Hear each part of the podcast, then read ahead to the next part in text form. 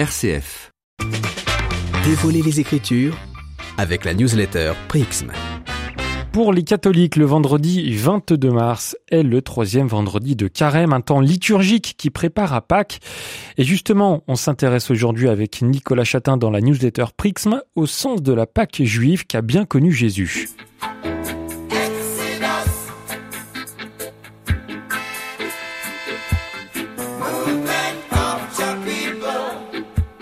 Exodus, Movement of Jah People, l'exode, déplacement du peuple de Dieu. Voilà les paroles chantées par Bob Marley et qui prennent leurs racines dans le livre de l'Exode de l'Ancien Testament qui compte la sortie du peuple élu d'Égypte. Dans ce texte de l'Exode, Dieu s'adresse au peuple élu par l'intermédiaire de Moïse.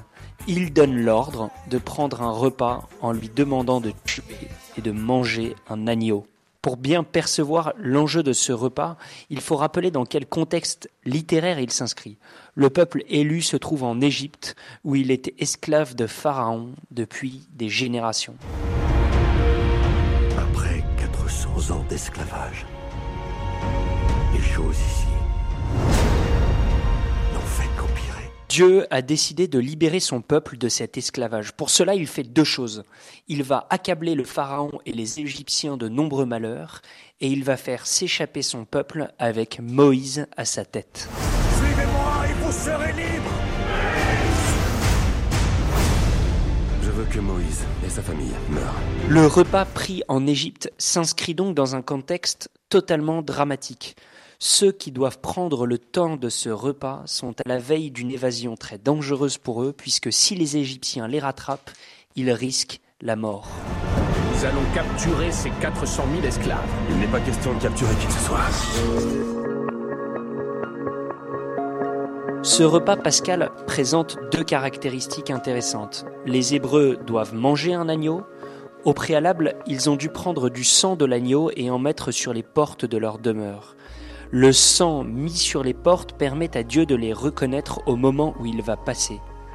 Ainsi, il ne frappera pas ces maisons, mais les préservera pour permettre aux Hébreux esclaves de s'échapper. C'est le sens étymologique du mot Pessa, qui signifie sauter au-dessus, passer au-dessus.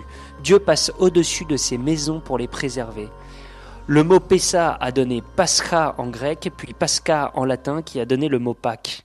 Voilà donc le sens originaire de cette fête. La suite de l'Exode est connue, non seulement les Hébreux s'échappent, mais Dieu leur ouvre la mer Rouge pour les faire passer de la terre d'Égypte où ils étaient esclaves à la libération. Voilà ce que les Juifs fêtent depuis des milliers d'années, le repas pascal autour de l'agneau en mémoire de la sortie d'Égypte. C'est dans ce sens qu'il faut d'abord comprendre littéralement le mot Pâques. Merci beaucoup Nicolas Chatin. Et je vous rappelle que vous pouvez vous inscrire gratuitement à prixm.org,